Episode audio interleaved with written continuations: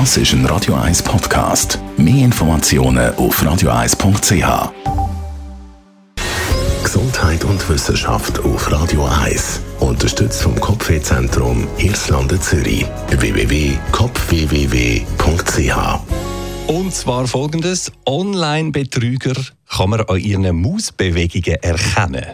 Zu dem Schluss kommt eine neue Studie von der Uni Köln und es könnte mithelfen, die Wahrscheinlichkeit von einem Betrug im Internet schon zu messen, bevor er überhaupt passiert ist. Dazu muss man wissen, dass bei uns allen, wenn wir irgendeine Webseite besuchen, die Mausbewegungen erfasst werden.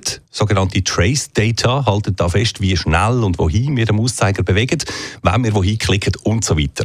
Und da hat die Studie jetzt können zeigen, dass Betrüger oder Betrügerinnen, die irgendwo ein, Formular ausfüllen oder eine Webseite besuchen, deutlich langsamere Mausbewegungen machen und mit der Maus auch mehr Umweg einlegen, bis sie zum Beispiel bei einem Online-Formular auf, weiß nicht, OK oder Senden oder was auch immer klicken. Das macht ja auch irgendwie Sinn, heisst es in dieser Studie. Schließlich ist Beschissen ein gedanklicher Aufwand. Man muss neben der Wahrheit irgendwie immer auch noch eine zweite Geschichte, eine Lügengeschichte im Kopf haben.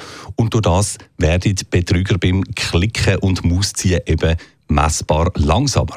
Und das heißt jetzt eigentlich zwei Sachen. Erstens werden Online-Betrügereien dank dieser Studie von der Uni Köln vielleicht in Zukunft besser und früher aufdeckt.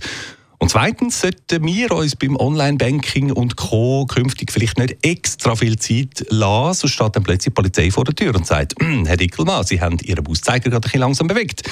Sind Sie sicher, dass da alles seine Richtigkeit hat in dem Formular?